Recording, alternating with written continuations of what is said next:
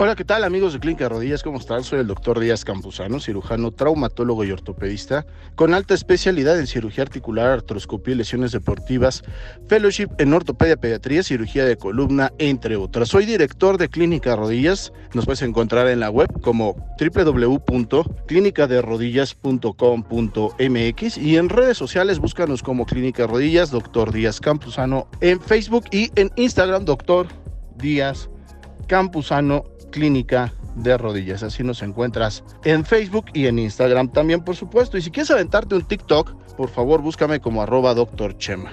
Así es como dicen los cuates, Chema. Y bueno, agradecerte no solamente porque me envías al correo electrónico doctor Díaz Campuzano arroba yahoo.com.mx, sino además también a mi WhatsApp en el 55 35 010034, sino además porque ya en la calle me haces favor de saludarme. Oye, no dudes en saludarme, a mí me encanta saludarte donde quiera que nos encontremos este fin de semana ahí en una pequeña feria que hubo y que andaba ahí yo con eh, toda la familia. Me paró ¿no? Uno de mis seguidores de TikTok y me dijo, hola, ¿cómo estás? ¿Eres el doctor de TikTok? Y yo, sí, ¿qué onda? me dice, es que no sabías acercarme o no para pedirte una foto, hombre, por favor. Qué, qué halago, gracias en serio por sus muestras de amabilidad, de cariño, tanto en redes sociales como en persona. Créanme que soy el más cotorro del mundo. Cuando se trata de cosas serias, obviamente así lo hago. Pero el otro 70% del tiempo soy muy cotorro, siempre te voy a saludar bien, te voy a, a, regalar una sonrisa porque espero lo mismo de ti. Y bueno, un tema importante estábamos tocando en clase el tema de fisiología cardíaca, ¿no? Ustedes saben que soy docente de eh, universidades de medicina y dentro de estas pues estamos en el módulo de fisiología cardíaca, que esto si eres estudiante de medicina te va a servir un montón. Si estás pensando en estudiar medicina, escúchame, seguramente te va a agradar mucho más la carrera. Si no estás todavía decidido, anímate, vas a ver que vas a estar en una de las carreras más bonitas, más preciosas, más halagantes que puedes haber elegido dentro de tu orientación vocacional. No lo estés dudando, haz tu examen, pásalo, ten éxito y día a día construye este proyecto que se llama Ser Médico. Dentro de la fisiología cardíaca, pues vamos a darle un pequeño recorrido en dos podcasts. Este que va a ser de fisiología y el que sigue, que a ser el número dos, hablando de infarto agudo de miocardio. Y después, bueno, pues obviamente vamos a darle paso a las patologías más frecuentes en, en cardiología. ¿Qué pasa con la fisiología cardíaca, chavos? Bueno, pues es muy sencillo. Ustedes saben que el corazón es la bomba de todo el cuerpo, es la que eyecta la sangre hacia toda la economía. Existen dos bombas principales en el cuerpo. La número uno es el corazón, como te lo acabo de decir, y el número dos, que quizás sea una de estas, yo les llamo domingueras, ¿no? Que son las cosas en las que de repente dices, wow, o sea, eso te lo encuentras perdido en el texto, pero es interesante. La segunda bomba del cuerpo son los gastrocnemios o chamorros, coloquialmente así llamados, ¿no? Donde, bueno, pues estos también eyectan la sangre hacia un retorno venoso exitoso. Sin estos, bueno, tendríamos dificultades para que se vencieran las presiones venosas, ya que, bueno, después vamos a hablar acerca de ello. Te vas a dar cuenta que las presiones por abajo de la gravedad, por abajo de la cintura, rebasan los 90 milímetros de mercurio, cuando en la aurícula derecha, imagínate, es de cero. Entonces hay que ir contracorriente, hay que empujar la sangre hacia el corazón. El corazón se divide en cuatro cámaras, dos aurículas y dos ventrículos. Aurícula derecha, aurícula izquierda, ventrículo izquierdo, ventrículo derecho. Por la aurícula derecha entra toda la sangre que ya se utilizó, vamos a llamarla así, la sangre desoxigenada, y esta la va a llevar por medio de un paso, una eyección también, hacia la, el ventrículo derecho. Este se va a oxigenar y bueno, finalmente la aurícula izquierda lo lleva al ventrículo derecho ya oxigenado y el, perdón, ventrículo, aurícula izquierda lo lleva al ventrículo izquierdo ya oxigenado y el ventrículo izquierdo eyecta hacia las arterias más importantes del cuerpo para poder llevarlo a la economía. Hay cosas importantes, debes saber que entre las aurículas y los ventrículos existen unas válvulas, así como entre los vasos sanguíneos y las cámaras. Por ejemplo, existe la válvula pulmonar, la válvula aórtica, que cierran conforme a la presión negativa, cuando se va llenando el corazón, estas válvulas para que se puedan llenar, hacer algo, y ahí te va la primera definición, algo que se llama concentración isovolumétrica, que es cuando el corazón ya se llena en sus capacidades adecuadas de sangre. Bueno, ahí está contracturado el músculo, pero se llama isovolumétrico porque no tiene acción como tal de desfogar la sangre hacia la economía, sino más bien solamente tiene una tensión la pared, una resistencia. Eso se llama contracción isovolumétrica. Y es que al llenarse la aurícula derecha, entonces la sangre deja en contracción isovolumétrica esta aurícula, pasa la sangre al ventrículo izquierdo y con ahora sí una pequeña contracción, que esta sí se llama contracción auricular, llena el ventrículo derecho para que haga lo mismo el ventrículo. Una vez que se llena totalmente, se llama contracción isovolumétrica y este también late o se contrae para aventar la sangre hacia la pulmonar. Lo mismo pasa con la aurícula izquierda, se llena, contracción isovolumétrica, se cierra la válvula del de, el vaso sanguíneo y por medio de otra válvula no permite que pase la sangre hasta que, bueno, pues finalmente tiene el llenado adecuado, se abre esta válvula, que por cierto, tanto la válvula de la aurícula derecha como izquierda tienen unos musculitos que se llaman papilares y estos músculos son los que acaban funcionando como cuerdas para contraer las orejuelas de las válvulas y que se cierren herméticamente. Y bueno pues finalmente pasan del el contenido de la aurícula izquierda por medio de una contracción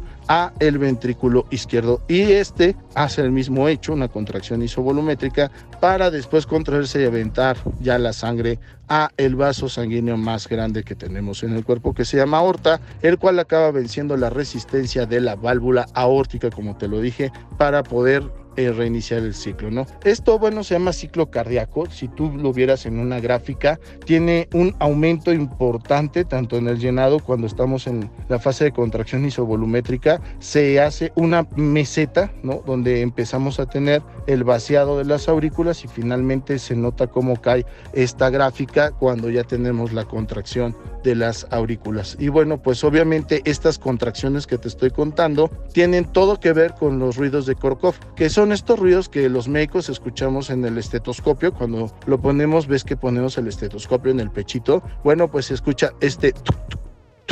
Y es que eso que suena es la contracción valvular. Los que son expertos en este tema, es decir, los cardiólogos, los médicos internistas ávidos y con un oído que ya está entrenado, escuchan no solamente los ruidos cardíacos, quiero decirte a ti, estudiante de medicina, a ti también, amigo que nos estás escuchando, que te interesan los temas médicos, bueno, pues estos ruidos de Korokov también nos pueden llegar a dar ruidos que sugieran soplos. ¿Qué es un soplo? Cuando la válvula ¿Te acuerdas que te dije que las válvulas tienen orejuelas? Bueno, pues imagínate unas puertas que se cierran, de estas puertas que son dobles. Se cierran, pero imagínate que una de esas puertas, recuerda, te dije son dobles, no se alcanza a cerrar completamente porque el sistema estas que son como manjitas que abren y cierran la puerta no están suficientes o hay algún fallo, whatever you want, no cierra bien la válvula y entonces como que vibra y luego ya se cierra. Esa vibración permite una cierta fuga de mililitros de sangre y se escucha algo así como en vez de escucharse y bueno, pues esta parte es súper interesante porque además los cardiólogos, los médicos internistas no solamente van a tener la capacidad de decir, este es un soplo, sino además te van a decir si es un soplo diastólico o sistólico. Recordar que la diástole y la sístole es parte del ciclo cardíaco y bueno, esto tiene todo que ver con el electrocardiograma, pero bueno, ese es tema de otra charla. Y entonces te pueden decir, este soplo es sistólico, diastólico e incluso algunos que ya son súper, súper ávidos, te pueden decir, además de que tiene un soplo, yo creo que debe de ser un soplo mitral o un soplo tricuspidio. O te dicen, este probablemente sea soplo abórtico. O probablemente tenemos incluso hasta un bloqueo de rama porque se escucha de esta manera. Claro, obviamente los bloqueos se diagnostican por medio del electrocardiograma. Hablando de bloqueos, es la actividad eléctrica del corazón. Te cuento qué es esto. El corazón tiene un marcapasos oficial, oficial, que se llama nodo sino auricular o seno auricular o nodo SA, como su terminación lo dice la literatura. Este nodo, por medio de impulsos eléctricos, manda el impulso al nodo AV, ventricular, y este a su vez distribuye estos impulsos eléctricos por medio del haz de His y las fibras llamadas de Purkinje. Finalmente, yo creo que lo has visto en muchas series, que está, no sé, la que tú quieras, Doctor House, Grey Anatomy, la que a ti te guste, que cuando el paciente cae en paro llaman el carro rojo y aparecen las paletas. Estas paletas que dice, ok, voy a dar reanimación, todos fuera. Y luego dicen, súbelo a 300.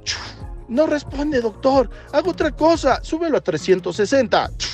Y empieza, tip, tip, tip recuperamos al paciente. Doctor House, usted es el mejor. O Doctor Derek, oh, Gray está enamorado de usted. ¿No? O sea, ese tipo de cosas que eso no pasa, pero bueno, en fin. El caso es que esa es la actividad eléctrica del corazón y tiene todo que ver con lo que te acabo de contar. Con el nodo SAAB, este, haz de células de Purkinje.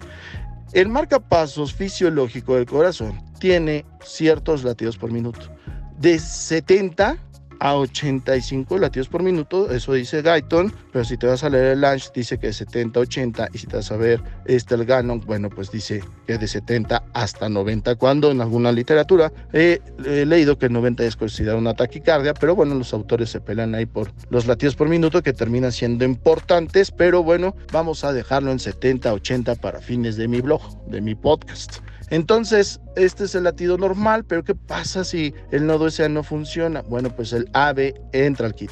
Y entonces este puede latir hasta 60 latidos por minuto, eso dice el Guyton, 75 el Ganon y 70 el Launch. Y bueno, pues, ¿qué pasa si el AB también se descompone? Bueno, pues hasta por 15 le entra, As de His le entra, y bueno, pues, eh, perdón, As de His tiene hasta 15 a 20 latidos por minuto. Entonces, en este sistema eléctrico, que obviamente ya hablando de As de His, células de Purkinje, hay ramas izquierdas y derechas porque la actividad eléctrica tiene que irse al lado izquierdo y derecho del corazón. Bueno, pues ya podemos hablar ahora sí de bloqueos de rama, tanto derecha como izquierda, móviles, móviles 1, 2, 3. Y bueno, todo esto es súper interesante, pero ese es tema de arritmias. Espero que te haya interesado y gustado esta charla de fisiología cardíaca. Sé que sí, es muy básica, es un paseo muy rápido, pero en el siguiente podcast voy a ser mucho más específico para que te ayude a estudiar fisiología. Yo soy el doctor Díaz Campuzano. Mi celular es el 55 3501 0034. Redes